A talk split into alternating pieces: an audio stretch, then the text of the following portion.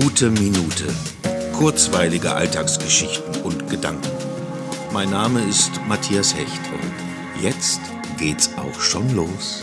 Wenn Menschen in der Lage sind, direkt ihr Verhalten zu reflektieren und sich zu entschuldigen, finde ich das großartig und denke, dass wir es genau so miteinander machen müssen. Vor meiner Haustür parken die Autos erlaubterweise immer halb auf dem Bürgersteig. Und wenn ich mit dem Fahrrad heimkomme, es abstelle, um die Tür aufzuschließen, wird es richtig eng. Eine noch im Auto sitzende Frau sah, wie nah mein Fahrrad zu ihrem Pkw stand und zischte mich an, dass ich bloß aufpassen soll.